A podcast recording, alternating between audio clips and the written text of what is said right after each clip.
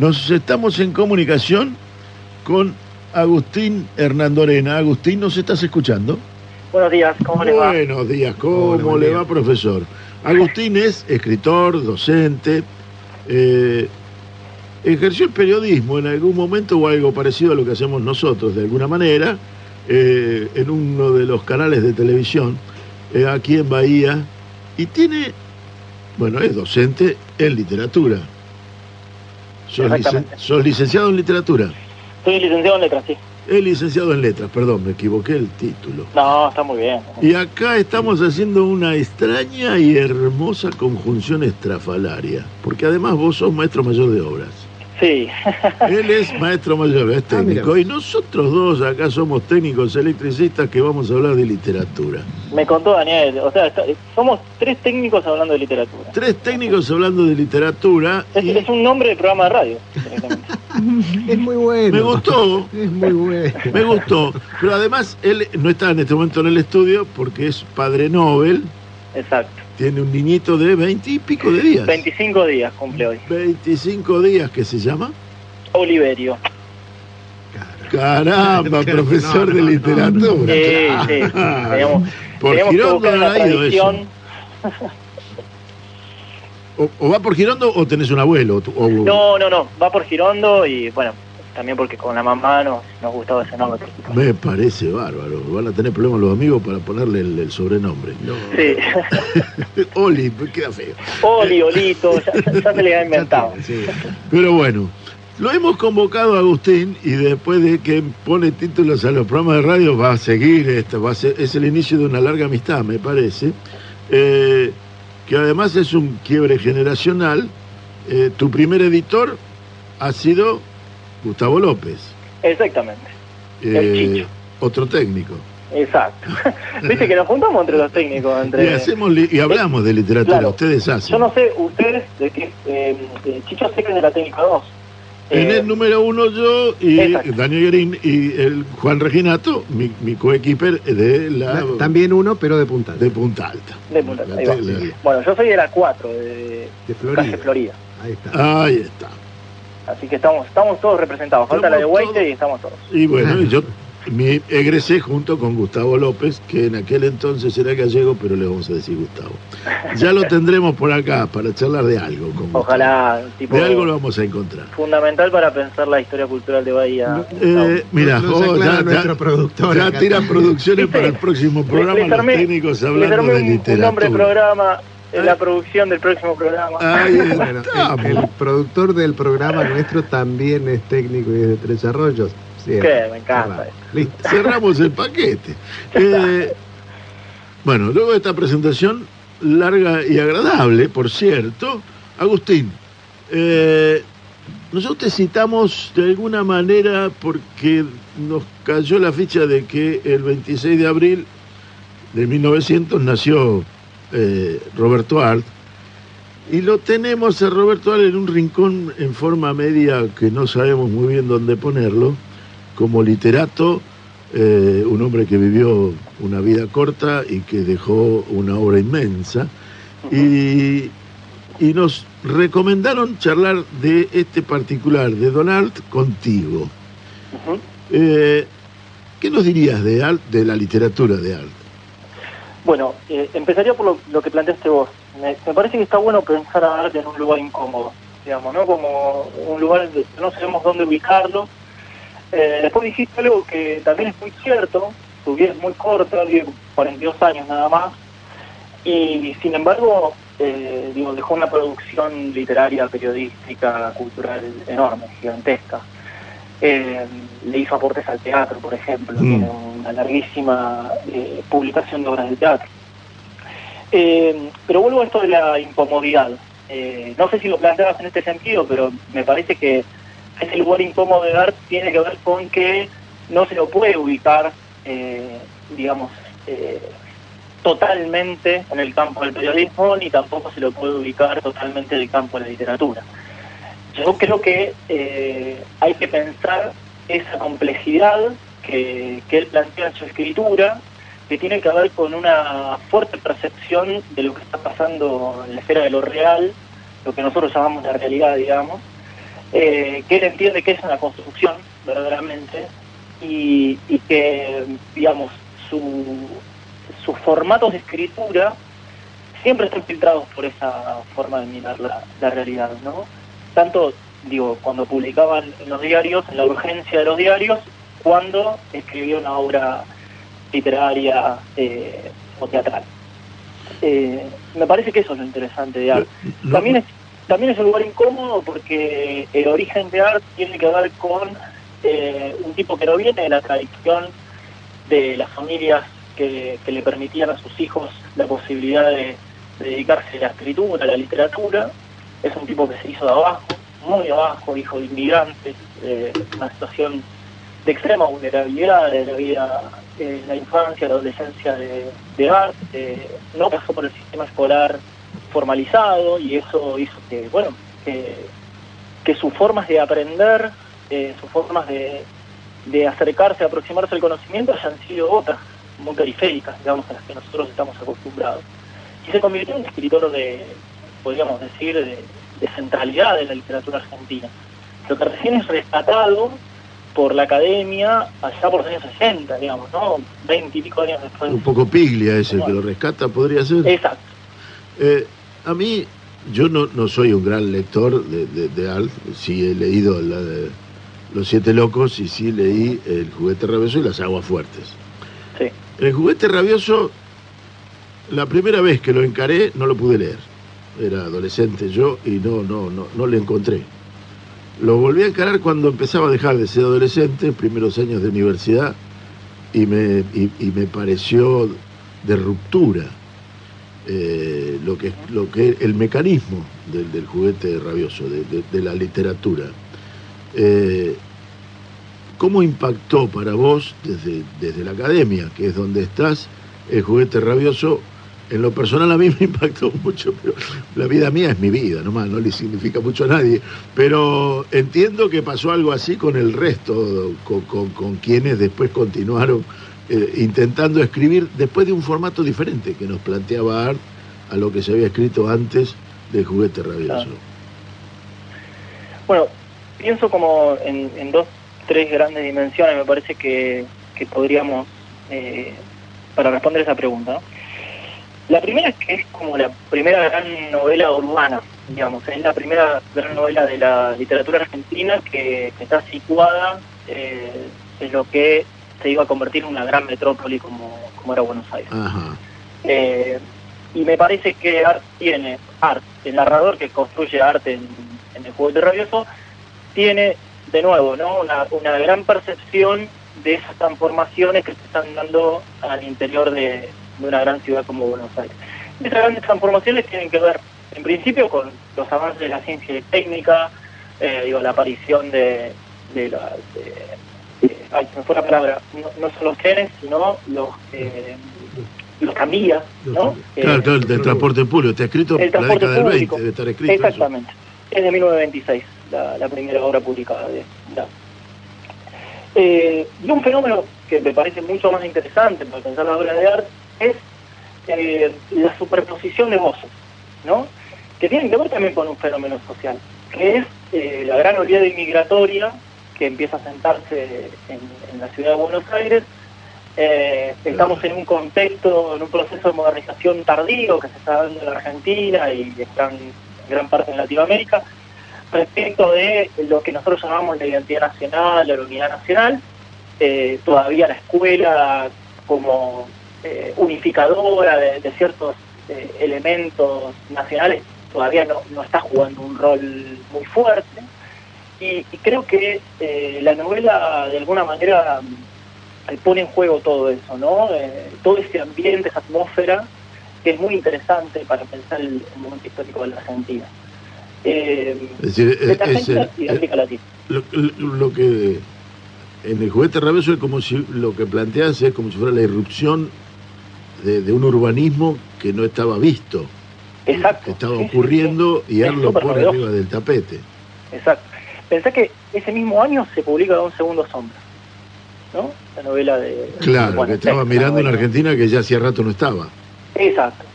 Sí, O, o bueno, estaba, no estaba en Buenos Aires, no estaba en la él no estaba en Buenos. Aires, ¿no? Eh, co- como son dos, dos espacios bien contrapuestos, digamos, ¿no? Eh, de, de hecho, eh, mucha, gran parte de la crítica literaria académica piensa que ese es el cierre de la gauchesca, ¿no? Con Sí. algunos hombres. Así me lo enseñaron en la secundaria. claro. No, no estoy seguro porque después leí a Anderson y me gusta, ah, perdón, a, a Deró, me equivoqué, después lo aderó y me encontré con otra gauchesca, pero este eh, así que hay de alguna manera voy sobre una pregunta extraña. Dale. Eh, Vamos a ver si la puedo responder. ahí hay un, un nexo, existe un nexo literario entre Alt y Marechal. Ay, mira, no puedo responder esa pregunta porque a mí me, digamos, cuando me plantean este tipo de desafíos, eh, yo trato de pensar respecto de, del recorrido y el análisis que yo he hecho de, de- de los textos. Y la verdad es que Marechal no es un escritor con el que yo haya Ah. laburado demasiado, entonces no me animaría a hacer ese tipo de, de conexiones. Esta- Eh, voy voy por, al por qué llego a esto. Es decir, Sí. eh, yo veo un paralelismo simbólico que solo lo- que, que- que- que- que lo recibí, lo percibí cuando leí Los Siete Locos, Sí, entre el peronismo de la resistencia sí. y eh, de alguna manera el personaje, es el astrólogo Erdogan, los personajes de Los Siete Locos, los encontraba en las cosas que leía o después que leí de la resistencia, los encontraba en el libro que había leído o al revés. Y entonces ahí veo una continuidad como que me están describiendo algo desde la literatura que después pasó, porque el, mundo estaba yendo ahí. De hecho, Claro.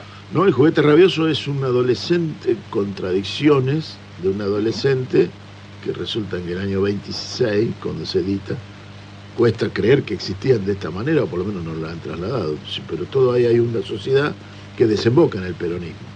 Sí, total. Y entonces por eso te hacía la pregunta con Marechal, te lo dejo como tesis de laburo. Mira, sa- ¿sabes que me, a partir de esa reflexión que haces vos, lo, lo que me permite pensar, eh, que, que no dijimos hasta ahora, es digo que, que también en esas obras de arte de la década del 20 eh, surge una, un escenario de, de conflicto social que, que se va a resolver recién eh, con la llegada del peronismo, ¿no? Claro, Eh, digo, sobre todo pensando en estos eh, sujetos, estos personajes que aparecen en las novelas de, de Arc, que tranquilamente podemos pensar que son sujetos sociales que están corridos del sistema, digamos, ¿no? Eh, fuera de toda formalización escolar, eh, fuera del mundo laboral. El personaje de Silvio Astier en El juguete rabioso es una evidencia de eso.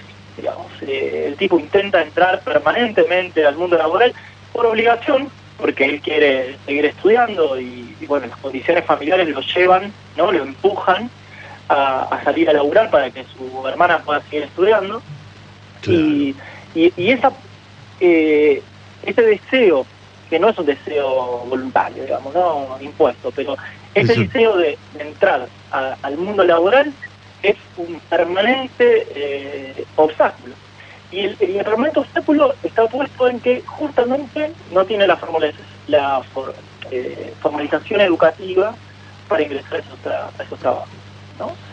Eh, bueno, digo, son cuestiones, son asuntos de la, de, de la esfera social que, que la política va a resolver el peronismo a partir del 46. Está. eh, me- le diste una explicación a lo que yo tenía en la cabeza y no la encontraba. Bueno, me alegro Por mucho. eso mi silencio, me encantó tu respuesta. Eh, ¿Cuándo o cómo, cómo, cómo habría que leer a Art hoy en, en la perspectiva? Y, o si se lee en la academia Art en perspectiva. Me encanta esa pregunta, eh, porque es el desafío que, que nos planteamos nosotros en la cátedra cada vez que, que tenemos que, que trabajar con ART. Yo creo que ART tiene, nosotros lo damos en la academia, primero respondo eso, eh, en la universidad nosotros trabajamos ART, es uno de los primeros textos que los pibes leen en literatura argentina 2, que es una materia cuarto año de, de la Universidad Nacional de Letras en la carrera de letras. Eh, y es una de las primeras preguntas, mira vos, que yo le hago a los pibes, que en general se están formando no solamente para ser licenciados, sino también para ser docentes, y, que pueden ver esta novela, este texto en la secundaria, cuando vayan a trabajar. Eh, y a mí me parece que los textos de arte siguen teniendo una enorme eh, actualidad, eh, digamos, que, pu- que, que te permiten problematizar el presente. Indudablemente, digo, los, hay, hay cuestiones eh, respecto a, por ejemplo, do- dos cosas que ya mencioné, las, eh, las situaciones de vulnerabilidad extrema que, que, que sufre un personaje como Silvio Tier. En Los Siete Locos, por ejemplo, eh, un proyecto político. Podemos pensar Mm. que esos siete trastornados que están tratando de pensar el futuro de- del país, eh, de llevar adelante una revolución, en definitiva es un proyecto colectivo de, de- de construcción política. Y digo, son, son asuntos que, que están ¿no? eh, latentes en el, pre- en el presente. Eh, me parece que volviendo a Silvio Astier, el personaje del juguete rabioso, también podríamos pensar eh, sobre todo en cómo leer, como preguntabas vos, digo, pensar un pibe de la secundaria que también tiene las mismas incertidumbres, los mismos problemas, digo, las mismas dificultades en el ascenso social, me corrijo, no sé si las mismas, digo, pero digo, tiene esas, eh, esas complicaciones, digo, es un texto que, que permite eh, esas lecturas, ¿no? Eh, eso desde el contenido, después vos también lo planteaste ha- hace un rato con, con una de las preguntas. También es interesante leer la literatura en términos de- del artefacto que se construye. Vos lo dijiste, digamos, Art cuando publica su primera novela eh, construye algo que hasta ese momento no existía en la literatura argentina. Eh, en, en el modo de narrar, mucho más allá de la cuestión con- del contenido, ¿no? de, de lo que se está contando, relatando. Lo que tiene la literatura como, creo que como esa o como Rayuela, eh, es Mm. que, que- que le dan un valor o, o redefinen palabras o frases o redefinen pensamientos que luego incorporamos a la vida cotidiana. Aunque no hayamos leído ni a Alt ni a, ni a Cortázar. Eh, Y me parece que Juguete Rabioso tiene eso particularmente. Mm. Sí, tra- trascienden la, la cuestión de- del campo literario y se convierten en, correcto. eh, eh, en asuntos culturales o artefactos culturales, digamos. ¿no? Exactamente, exactamente. Se, se transforman en algo que tenemos todos. Lo trascienden al propio escritor. Sí. Bueno, una cosa que se me ocurre, que se me vino a la cabeza con, con esto que estás diciendo, hace poco descubrí que Tito Páez, que hoy está pasando un hermoso momento de, de- de recuperación de su figura como, como artista, eh, hizo un disco eh, que está dedicado a los siete locos, a la obra de arte. Es un disco súper trastornado, súper loco, porque, no sé, digo, no aparece la vocecito, es un, es un disco, digamos, este, ay, se me fue la palabra cuando es solamente música. Instrumental. ¿Eh? Es instrumental. Es solamente. instrumental, disculpe. Eh, bueno, digo, y ahí tenés un artista del presente como Frito que está eh, recuperando eh, un- una textualidad y un autor como, como Art, ¿no? Que, que- que le sigue diciendo cosas en el presente. Mira vos. Nuestra producción coincidió con la producción de Fito. Es una cosa maravillosa. Y te, te tenemos a vos para que no hagas de mediador. Agustín, Bueno, te Si tenemos me van que a hacer conocer dejar. a Fito, eh, de cabeza. Bien. Bueno, lo, lo intentaremos, lo intentaremos. Lo intentamos, lo no le arrugamos a nada a nosotros. Antes, antes que nos llevamos todos un poco de tarea para, para lograr, nosotros nos llevamos a hacer un programa de tres técnicos haciendo este, Hablando de literatura. Hablando de literatura y le vamos a plantear cómo hacemos para que eh, los ingenieros y demás este, tengan un poco más de lectura de arte y por qué no del pensamiento nacional. Es algo que nos atraviesa a nosotros desde hace bastante como una duda. Así que si tenés algo en ese sentido, este, Lo seguiremos lo pensando. seguimos charlando. No, por lo menos digo eso, eh, la misma preocupación que tienen ustedes es la que nosotros tenemos. ¿no? Agustín, te agradecemos muchísimo tu tiempo. Eh, nos resta conocernos personalmente. Cuide mucho a esa criaturita que está creciendo, que para él Muchas estamos gracias. trabajando. Y recibí un gran abrazo nuestro. Y Igualmente, toda nuestra igualmente, admiración y, y nuestro empujón para que sigas trabajando en lo que estás trabajando. Muchas gracias, gracias por eh, bueno por confiar en mi palabra. Eh, yo no soy un especialista lector de arte, pero sí un ávido lector de arte. Y bueno, ojalá que nos sigamos encontrando y por supuesto que la próxima voy al estudio. La, perfecto. La pasión no alcanza, pero es indispensable. exactamente. Es el punto de partida. Es el punto de partida. Un abrazo, Agustín. Muchas, gracias. gracias. Gracias a ustedes. chao. chao.